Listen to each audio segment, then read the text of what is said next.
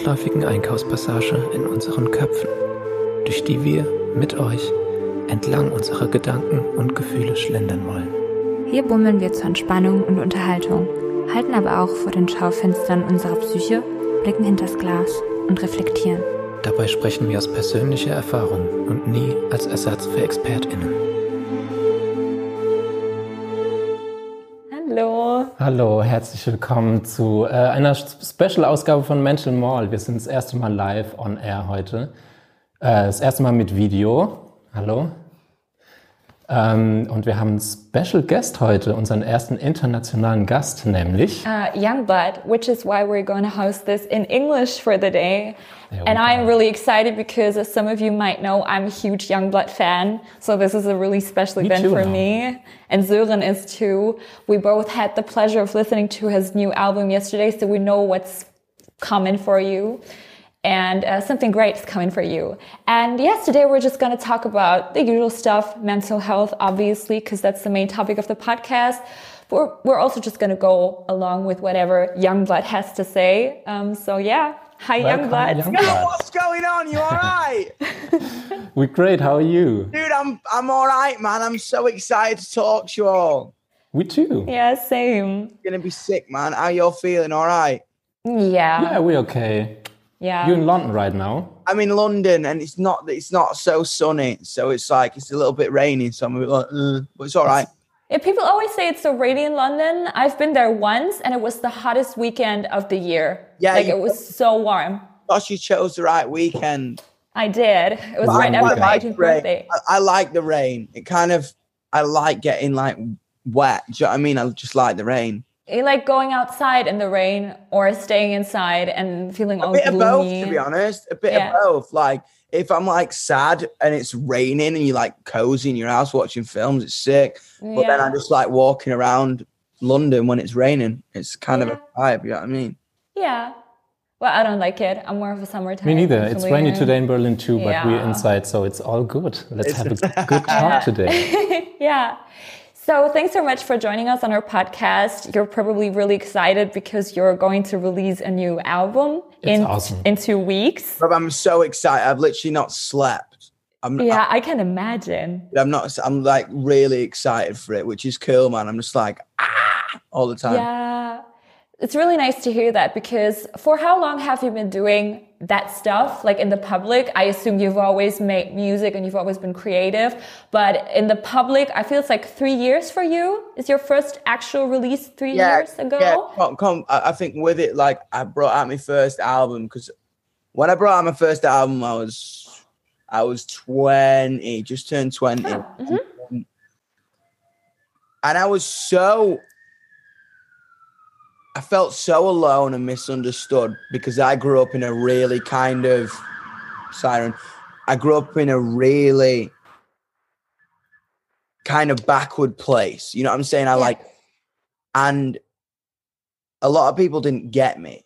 And Mm. I think there's a big, for anyone out there, there's a big difference between feeling loved and feeling understood. People Yeah. can love you all they want, but they might not understand you. And I think that can really weigh you down. And basically, I put out my first record to be like, is there anyone out there like me? I feel completely like an alien, completely different, completely thing. And I'm starting to hate myself for it because is there something wrong with me? Yeah. and it was like, holy fuck. Fuck. It turns out people out there were like me. And this community started to kind of grow.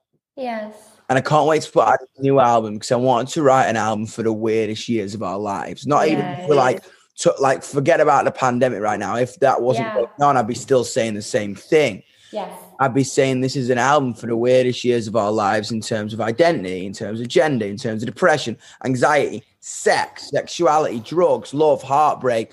I just wanted to write an album about life to kind of signify the idea that you might be out there, but you ain't alone in the way you think and what you're going through. Yes, I've been to your shows in uh, last October when you went to Ber- when you came to Berlin, and there was something that you said. I think it was right before or after you played Parents, along the lines of, "If you feel like you don't belong, if you feel like your family doesn't get you, you feel misunderstood, you don't feel loved, you don't feel welcome, you're lucky. We are your new family now." And I think it's so nice to see that. I mean, you're obviously famous. You obviously have a huge community right now, but it's never as though you put yourself up on a pedestal above your fans. You don't even really refer to them as your fans. Actually, mm-hmm. it's really like a huge family. And I think that's really nice because I remember being young and looking up to, I don't know, I don't even recall, like Avril Lavigne, people like that, like icons from my youth. And they didn't even seem human to me because they were so out of reach. Obviously, that was before social media, so you couldn't really get in touch with them. But then at the same time, they would never interact with their fans in the way that you do. And I think it's really important that you're out there and tell the people that enjoy your shows, enjoy you as a person, that you're not just the artist that provides them with the music that they like, but you're also a friend and someone they can, can confide in and someone that understands them. And it's really nice and really important. Because that's yeah. all I wanted. I was like, I, I didn't get into this shit for anything other than to make, find mates. Yeah. And then for me three years later, it's like I'm in a codependent relationship with three million people. you know what I mean? Which is because that's all I wanted. And I think when when you find somewhere to belong, that you figured out you got lungs for the first time. Yeah. I feel the same about music. Like I obviously always wanted to do that. And I tried a lot of things in my life, but it always eventually felt like it leads to me becoming a musician and um, playing shows and connecting with other people who do the same. And it's so sad because I released my first record last year in July and I got to play um, actually really huge festivals considering the fact that I had only just started. So I was really happy and I was the happiest I had ever been in my life. And I thought, okay, my life is beginning now. And then obviously the pandemic happened. So everything's on hold now. We can't really do anything. What I really appreciate is that your latest release, especially Cotton Candy and the music video that you made, makes it seem as though there is no pandemic at all. And that's wonderful. Like the music video is so touchy feely. Everyone's really close to each other. People are making out. And it's almost like a little safe space, a colorful safe space. I'm really thankful for that. Oh, thank you. That's it, man. That's all I want Yungblud to be because Yungblud ain't me. Yungblud is us. You know, I'm Yungblud is we. That's what it's about. It's about. It's about. Did it get harder for you to like create a like this community feeling? The more the the bigger the audience got. I mean, I think so. Yeah, but the the cool thing about this is is again like it's it's not me. We do the work. So yeah. everyone else in the community makes people feel welcome in the community. Obviously like families always do. Sometimes there's issues sometimes there's fights whatever. But again we are a massive family and everyone connects to people. The idea of it is be 100% yourself because that's when you're going to find people who are 100% right for you. If you're only 80% yourself, then you're going to find people who are 80% right for you because there's a 20% you're not even showing. So I think the cool thing about right now is the fact that if you are in a town, right, your parents don't understand you, the people in your town don't fucking get you, you can go on the internet, be who you are, and someone on the other side of the planet, someone out there is going to be like, I relate to you so much. What's your name? Yo, I'm Freddie. What's your name? Bang, you friends. Yes. Do you know what I mean? Like, I think that's all I wanted to do. Yeah. Was to kind of be this little dot connector to loads of people to make them feel less lonely in the way to uh, the way they think and talk and how they belong. You know what I mean? Yes. Yes. It's really nice. It is. Talking about uh, the feeling of not being understood, you grew up in Doncaster. It's, yes. it's quite small town, isn't it? A small town. You know what I mean? I grew up in Donk in a small town wearing nail polish and skirts. So and, you've always uh, been like that. You've always been like the odd one out, and you you were always authentically yourself. Or was there a time in your life where you felt as though you had to hide and wear certain oh, clothes to fit in?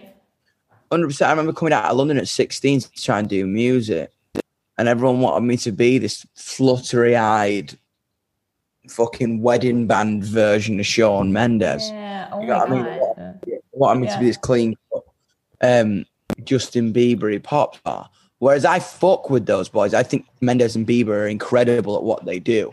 They're Yeah. fucking They are. brilliant. They work really hard. Incredible writers, incredible singers, incredible performers. But I'm a huge Peeps fan too. same. Do you know what I'm saying? I think the fucking both of them are brilliant, but they're just not me. It Yes. Just, it wasn't what I wanted to do. Yeah. It's a different genre. I don't want to do different genres and talk about different things. Mhm. And um, I found myself becoming more like somebody else. And someone said to me when I went to do a session, they were like, "Why the fuck are you doing this? Like, they, you're doing something that they do better than you. Why don't you just do what you do best?" Yes. And I was like, fuck, man. And that's it. It's like, and if you are out there and feeling like people are pushing you to do something that isn't you, kick back against it. Because magic always comes when you got something to kick against. Yeah. That's the that is the way things have changed for hundreds, if not thousands of years. If Yeah. someone provides you something to kick against, kick against it and kick against it fucking hard. Yes. Words to live by. Yeah. Very inspiring. Yeah. But um I mean looking back on your teenage days, obviously you felt like you weren't understood because you want to be do you feel as though you want to be a person to your fans that you wish you had when you were younger? Because that's how I feel. Interesting, it's an interesting point, actually. I think, yeah, I think I had Gaga, I had Manson, I had the Gallagher's, I had Alex Turner, I had Gerard Way from My Chemical Romance, I had Oli Sykes from Bring Me the Horizon. I had Yes, these. and now you made a song with him. Like I imagine that you were a massive BMTH fan, and when I saw cool. that you, yeah, and it's such a good song. Like Man, oh, bro, he, yeah, bro, he's great, and that's it, bro. It's like with it, it's like those people taught me that if this world wasn't good enough to build my own, and that's mad. You know what I mean? I think, and I think with that, you, anyone, this world is yours, and you can go get it if you want it hard enough. yes, and that's you know what I mean? did. it's legitimately true. You know what I mean? And I think that is an idea that needs to be radiated. And as I say, fuck me, man. I just did a song with one of those people who inspired me. Yeah. As you said, he rang me up and I'm like, holy fuck. Yeah. I That's still insane. show, mate. You know what I mean? Yes. Yeah. That would be my Christmas record uh, with uh, Bila B in that case. We don't know if it's ever going to happen, but yeah. um, yeah. Um, I wanted to talk to you about the definition of coolness because I find myself chasing coolness. And when I remember uh, what I considered cool when I was younger, like there was like two or three kids at my school or later at work that would be so cool because they were so distant and mysterious. And I always tried to be that, but I never was because I myself personally, I am not the um, textbook definition of cool. I'm very open-minded. I'm very talkative. I'm very bubbly and out there. I was never mysterious. Um, That's and to me. That's cooler to me. It's thank like, you so that much. thing about it, I think the coolest thing in the world is to be who you are, no matter what you are. Yeah, Why you've already answered my question that way because I was going to ask you Yeah, what, like, what's your definition of coolness? Because I think you're cool because you're authentically yourself and you're some sort of like alternative type of cool that really helps me accept that coolness isn't just that guy wearing all black in the corner of the of the playground when you're like in fifth grade and he's in 10th grade and you're still in love with him. That, that's that's a commercialized perception of cool, which is actually uncool as fuck. Yeah. Do you know what I mean? I don't want to be like some like some fucking billboard or movie that told me to be. Never follow trends because trends die. Yeah. You know what I'm saying? Like trends trends get old, trends get outdated. You don't need to look at some trend and try and be like it. I think the coolest people in the world are just who they are. Like if you want to fucking dye your hair green and wear a chicken suit and call yourself Prince Philip III, that, that's cool as fuck. I'm is. serious. Do you know what I mean? If someone had green hair and wore a chicken suit, I'm like, hello, I'm Prince Philip the III. Nice to meet you. like, dude, that's cool as fuck. Yeah. Yeah, right. You know what I mean? Shout Yeah. out Prince Philip III. He's. Someone out there watching the live stream is probably making this exact decision right now. Wearing Dude, that's chicken what I'm suits. saying. What, get you, get that fucking chicken suit out, Philip. Uh, I've read in an interview with you, I don't know where it was, that you moved to London to like have the possibility to be more who you are, who you want to be. But Yeah. you said uh, in the first weeks or month it got worse, that you got Yeah, became worse. suicidal. So why was that? I went to art school. I'm an art student. I know exactly what you're talking about. Yeah, I mean, it's like paint. Welcome to paint by numbers, and I'm like, fuck. Yes. all my life I was like, I'm gonna come to this place that's gonna let me be who I am, and it's gonna be sick, and I'm gonna fucking be able to create. And then it's like, no, do this and do that. Don't do this. And I was like, fuck. You know what I mean? Yeah. Yeah, exactly. That's exactly what it's like. Like I feel exactly the same about art school. I've it's never like been you feel you're allowed to be different, but everyone's the same and everyone's doing the same stuff because they all feel obliged to do the exact same thing as the other person. That's why I don't really go there anymore. And everyone calls themselves weird names, Yeah. triple barreled names. Hello, I'm fucking, I don't know, Ella Vermelia Loveman. Oh, Which Actually a really nice name. Sounds like a name from Harry Potter. It does actually. Do you know what I mean? It's like Yeah. um, Cornelius Fudge. Yes. but do you know what I mean? Though it's literally just like fuck. And I must have. I, it want. It want like it. That's yeah. That's why I found like Hollywood quite hard as well because I I'm just not very like that. I, I'm laughing at me behind me. All my mates is laughing. So I'm very, I'm very straight in the way I deliver my. I'm straight up. You know what I mean? If Yes. people go like, I'm gonna tell you, I'm gonna tell you straight up. It's like, I want people to tell me my feet stink. Yeah. I want fucking people to tell me, uh, you know what I mean? It's like I'm very like I don't like this, and whereas fucking Hollywood's very like Hollywood's very. Oh my god! Hi, I love your outfit.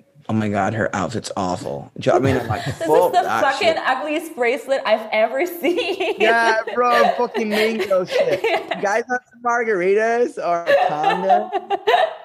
If you need anything, just let me know. I'm not like other moms. I'm a cool Yeah. mom. That's, That's me in 20 years. Safe. From our- that, but so, I mean, it's like all I wanted to radiate was just the idea with this thing. I just wanted to like have no bullshit and just be like, yo, no matter who you are, no matter what size, what shape, what sexuality, what point of view you've got, what color, just fucking be who you are. That's Yes. sick as fuck. That is the coolest thing ever. That's all I just wanted to say with like my tunes and my community. Like, just fuck the boundaries, fuck the boxes, because boxes are for cereal. Thank you. Yes. You know I mean? And boundaries are for fucking, I don't know, Yeah. puppies. So um, I've mentioned earlier that I felt as though you, as a person, were or still are a safe space for your community because you're someone that understands them, that supports them, and they support you. What is a safe space to you besides your community? Where or what makes you feel as though you are safe? From whatever pressures in the outside world or whatever bad things are going on right now? Where do you feel safe or what makes you feel safe and what calms you down? Having a pint of beer in the Hawley Arms in Camden. It's my favourite pub in, in London. Are pubs open right now or are they on lockdown No. too? No. Yeah. shit. Yeah. But I don't know. I, I I just think yeah. I think kind of. I love walking on my own. yeah. You know what I mean? I love putting tunes in my ear. having a can of Stella and having a walk and a cigarette or something. Do you know what I mean? I like, Yeah. I, I love simple shit like that. You know what I mean? Yeah. Because they don't get that simple very often. You know what I mean? So Yes. it's cool. So, what are your favorite songs to listen to when you go on set walks?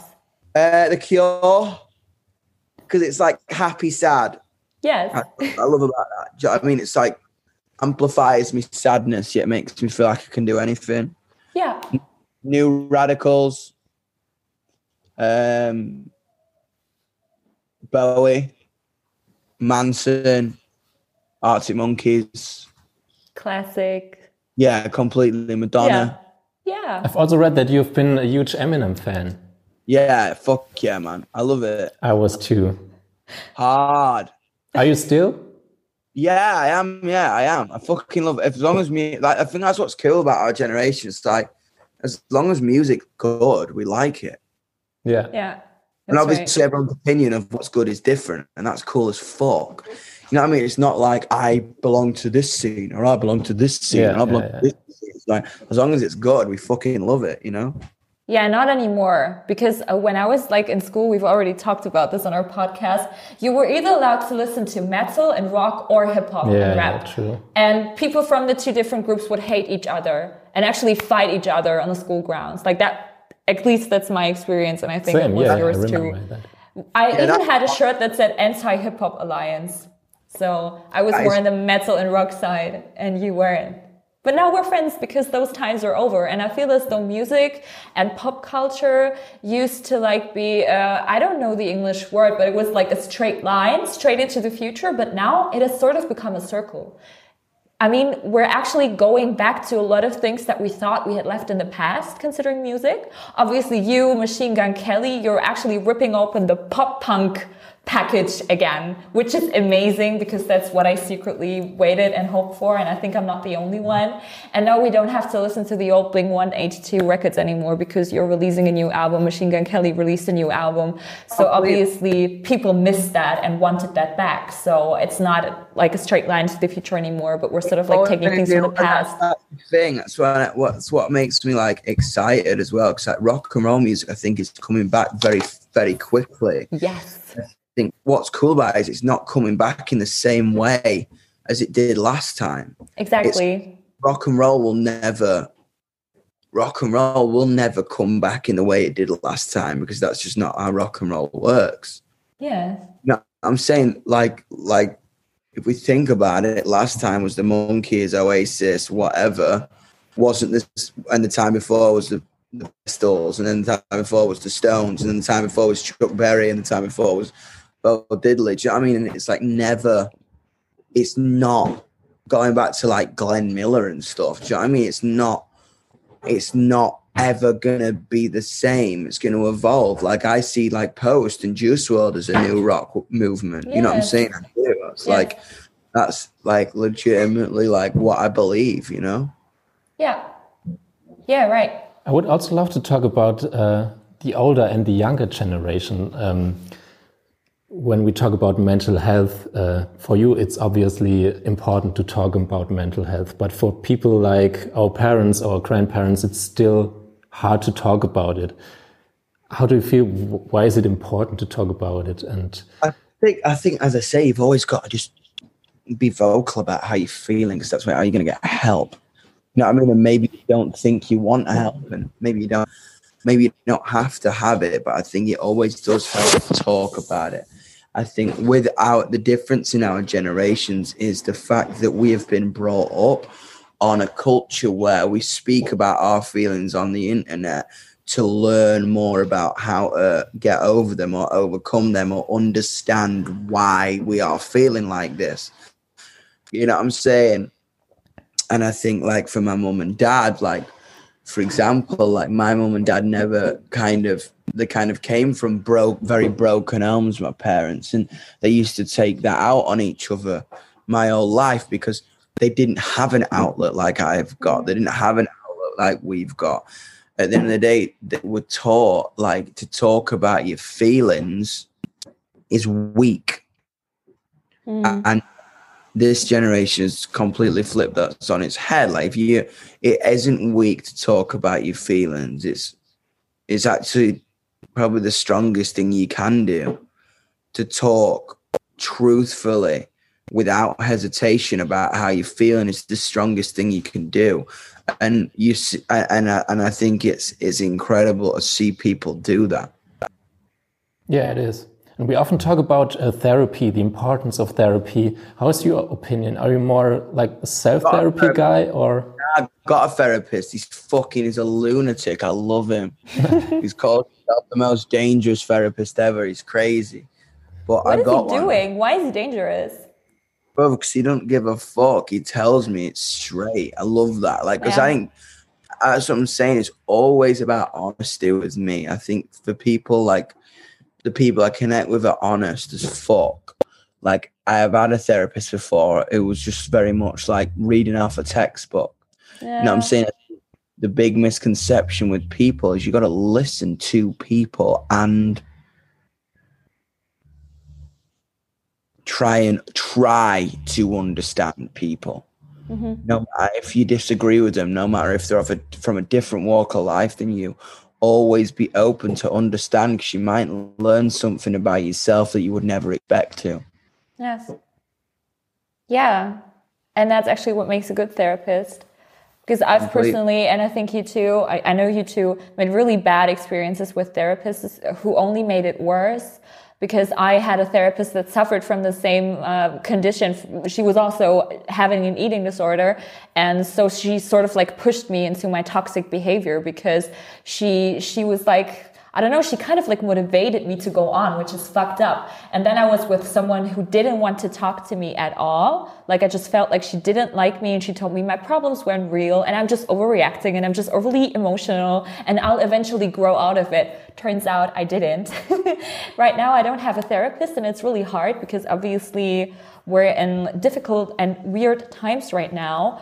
But I'm writing a lot, and I think that helps me coping with stuff. Just like writing my thoughts down and turning them into either songs or just keeping them in my diary.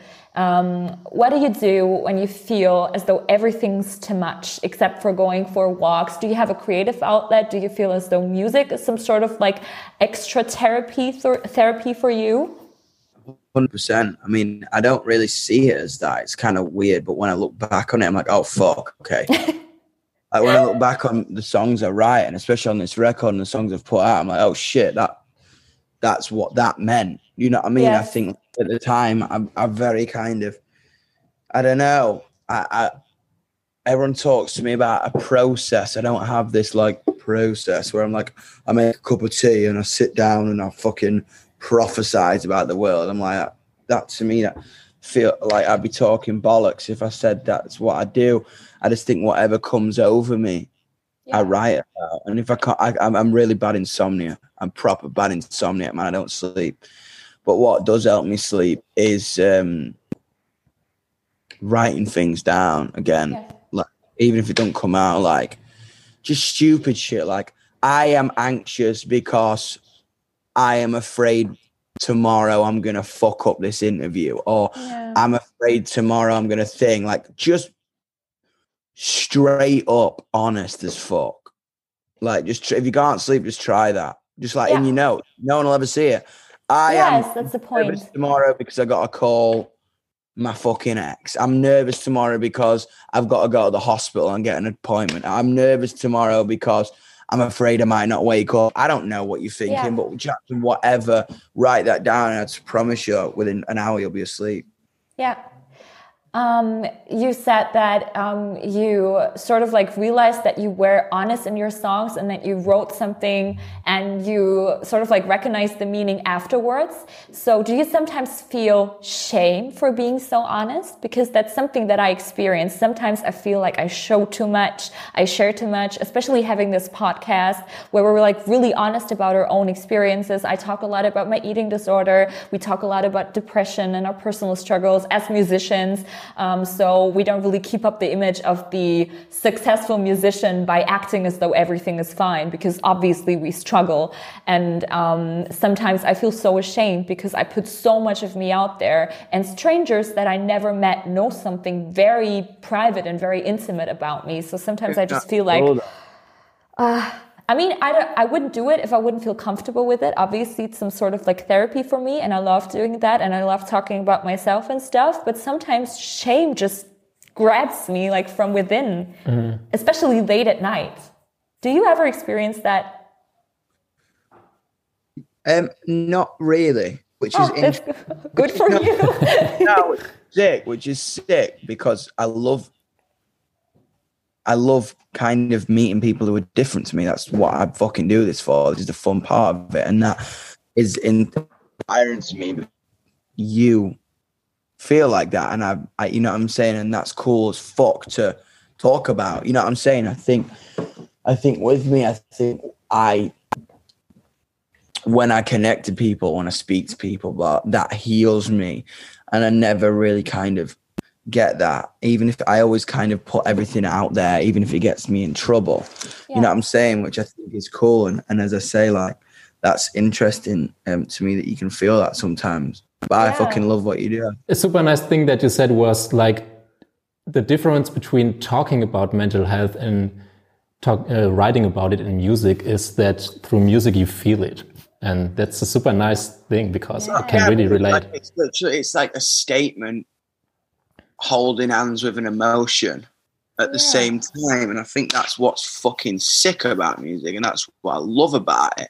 Yeah. You know what I mean? I think it is that it's literally a statement combining itself with an emotion. So the statement means more. Yeah. And you can also add something through certain instruments, certain melodies. They sort of like underline the feeling of the song. So when you're writing a song, is it usually the lyrics that come first or the melody or does it go hand in hand? Because I feel as though some lyrics don't go with certain melodies. So for me personally, it always goes hand in hand. Um, yeah, me, it's more like an idea. So start a lyric, and then when mm-hmm. someone, mm-hmm.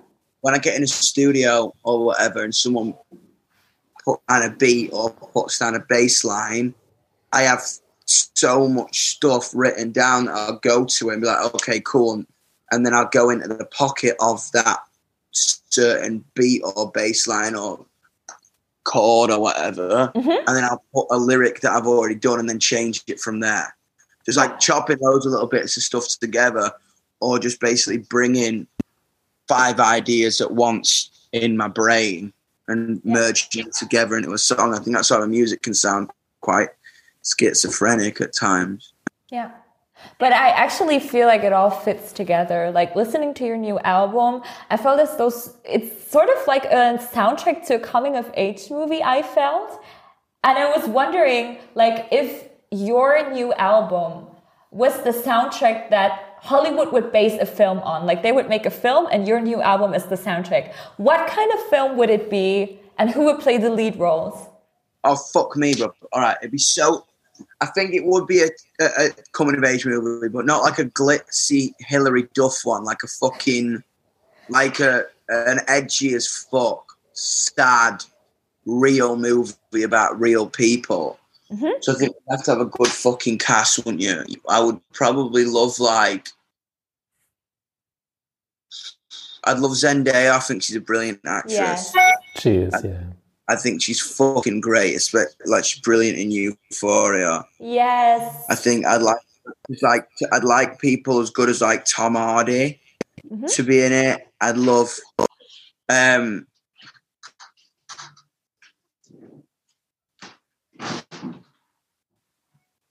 I'm trying to think, man.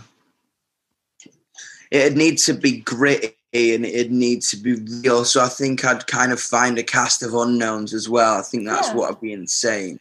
Yes. You know what I'm saying? I, I what like um you know that film American Honey with Shia LaBeouf in yes, yeah, it's one of my faves. Like it's my it's my favorite sex scene from any movie ever in American yeah, Honey. Dude. Can't remember. Yeah, yeah. Bro, that's what Him I'm saying. the tempo out, it's like feminism. That's feminism to me.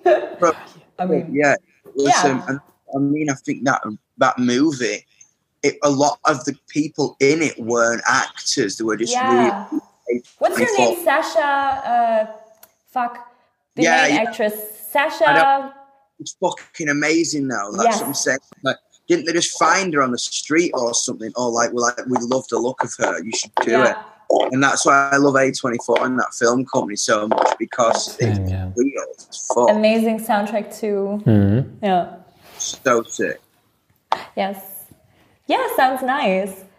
Um, I've actually written down some questions prior to this just to, to loosen the interview up towards the end. I don't even know how much time we've got left. Okay, nice. About like 15 minutes, right? Amazing. So another question that I had written down before is one of my favorite movies and a movie that I've watched a lot lately because it's sort of like my happy uh, go-to film is um, The Dirt with um, Machine Gun Kelly it, like the Motley Oh, Crue movie. It's movie. That's, Yes. He peeked over his computer. Was like, it's amazing. Like it always makes me happy. It's so fun to watch, never gets boring. And I was wondering if you could party with like four or five celebrities, and it doesn't matter if they're dead or alive, and you could party with them Mötley Crue style, like the way that they do in the opening scene. it would definitely be Tom. Like Tommy Lee's a nutcase. The amount of times I've been out with Tommy Lee, and he's like, like, bro, he's fucking mad. Like he sent me caviar last week. It's like Tommy me a present. He sent me a box of caviar. I was like, That's nice. Tommy's fucking mad. Um, I think probably me, like me and Machine Gun Kelly, when we party, it's just like it is that. It's like Oh my god. It's like Elton John and fucking like it's like Elton on a bag kind of shit. Do you know what I mean? We go crazy. Um, probably I'd love to party with like Elton John, MGK, Freddie Mercury. Yes. Amy Winehouse, and trying to think of a really fucking obscure one. Fucking David Attenborough. Interesting. I'd Yeah. like I'd like I'd like to get David Attenborough really high and everyone really high and get him to recite what was going on in the room like Blue Planet. Like Machine Gun Kelly is behind the bar. you know what I mean? It's like fucking I don't know. I'm I'm trying to be really because I've got shit in my head that's gonna get me into trouble. So I'm just gonna stop talking. But that's the Awesome. party I think we will go to. What? That's the type of party that I think we will go to. But I probably Yeah, just stand in the would. corner. Like I'm sober, I don't drink, and I don't do anything. Like I've had my first glass of red wine two weeks ago. One glass, have? and I was yes, I did. I was uh, I actually wanted to drink it with you in the KaDeWe, but um, this girl. Everyone always moves away from the city where I live. And once in a lifetime, it happened that a friend of mine actually moved to the city. So we're spending a lot of time together now. And we had our first glass of wine together. And I was wasted and it was really embarrassing. Like we had to go home in a cab. And I was asking really embarrassing questions. And I was just really embarrassing. you drunk. Yes, none of you people in Berlin have ever experienced me drunk. Do you change your personality when you get drunk? Not really. I just get louder. So people Yeah. like just, people just don't like me. So I'm like, ah, I'm loud already, but like I'm extra loud. And when I'm pissed, Yeah, it's the same. I, I become more loud and more naughty and more. I laugh more and shit. Yeah, and I'm not ashamed of anything. Like I was really, I must have been really embarrassing. Would love to see that. It's gonna happen. It's gonna happen. I already Would- told my mom that I want a really expensive bottle of red wine for Christmas. So we'll see where that takes us. um, yeah. Are you looking forward to Christmas? Or I mean, this year obviously we're not gonna be able to. Bro, I love Christmas. I can't wait to see my family. I miss my family a lot. Do you know what I mean? Yeah, I can imagine. Are they still in, in Doncaster where you grew up? Yeah, I'm going home. Yeah. I'm going home to Donny, which is crazy. We're actually playing our first show ever in Doncaster next year. Sick. Oh, Oh, that's gonna be amazing. So the whole town's coming. Hilarious. People are going to come from everywhere, apparently. like people you went to school with and maybe mm. people that didn't like you because that's my dream i always want my ex-best friend to see me on the cover of a magazine like whenever i whenever i release something my first initial thought is is she gonna see it is she seeing what i what i'm doing like she never believed in me she always put me down so i couldn't really let go of the thought of her seeing me on a magazine and being like damn That is so fucking funny. Yeah, as I as I said, I just can't wait for like people to look at like everyone, all my community at Donny Station, like fucking hell, what's at Donny Station? There's a there's a bunch of punks at Donny Station. It's gonna be so nice. It's gonna Oh, be an gonna be- experience. yeah, It's gonna be it's gonna be fucking mad. yeah. So you know that our podcast is called Mental Mall. We're slowly coming towards the end of the live stream, and in the end of the live stream, we always ask our guests if you would spend a day at the mall. What three things would you get, and what we do in the mall to make it a perfect day in the mall? Oh, um, I'd probably I would probably get at the mall. I'd want some fucking stupid, awful, sugary drink. I think like a slushy. Yeah, like that brain freeze. red to match my hair. So I could just be like walking around here. I mean, probably a slushy, um, some cool fucking jacket or something that I bought from a shop, and then a big kiss to finish my day. A big kiss. Yeah, big kiss with the person I went to the mall with. Yes, nice, nice amazing. idea. Yeah. I mean, there's nothing better than a, a kiss in the mall. True. I never had that, but I can Yeah, imagine. Same. I've never been kissed in a mall. Me neither. Probably should try it. Next, I, what I want you to do is I want you to send me a video of you kissing each other in the mall. Maybe we'll do that. get a slushy, get a slushy, and go kissing them all. That's the first thing we're gonna do when everything's gonna open up again. Yeah. We're gonna get a slushy and kiss in the mall, and we'll send you a picture. Dude, I love that. That was so nice talking to It you. It really was. You're really an amazing human being. Yes. Oh, you. no, I loved it, man. You guys are too, man. It's it's Thank it's you sick. so much. No, thank this is you. really gonna help me through the upcoming dark times of being home alone and depressed and sad. I'm just gonna remember today, and that'll cheer me up. Thank you No, so much. listen- We can listen to it again. We can all listen to it again. It's sick. Oh, thank True. you. Yes. So thank. We'll thank see each for other joining again at some point. Yeah, Have a wonderful let's day. get to Berlin. I'll see and you soon. enjoy your album release in two weeks. Catch you later, guys. Love you. Bye. Bye.